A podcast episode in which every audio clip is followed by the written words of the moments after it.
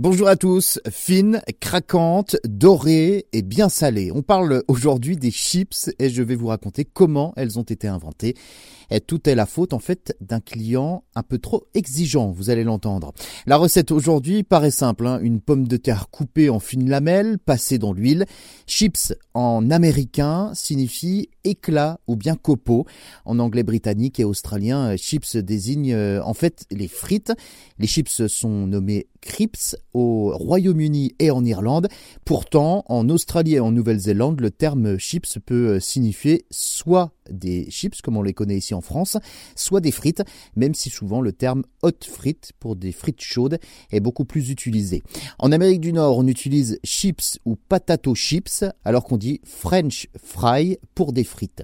En français, chips est un nom masculin, comme pour les Belges. Les Québécois l'utilisent eux plutôt au féminin. Voilà, au niveau du vocabulaire, vous savez tout. Désormais, passons donc à l'invention euh, des chips. À la base, on retrouve donc euh, George Crumb. C'est un cuisinier indien d'Amérique qui tient un restaurant donc à New York. Alors là, euh, nous nous situons donc en 1853. Et donc un beau jour, lorsque George Crumb travaille dans son restaurant, eh bien pour la deuxième fois de suite, un de ses clients refuse son assiette de frites qu'il juge donc trop épaisse à son goût. Vexé, le cuisinier prend alors son couteau et coupe des tranches de pommes de terre exagérément fines, presque transparentes. Un petit tour ensuite dans la friteuse et hop, il les arrose ensuite de sel.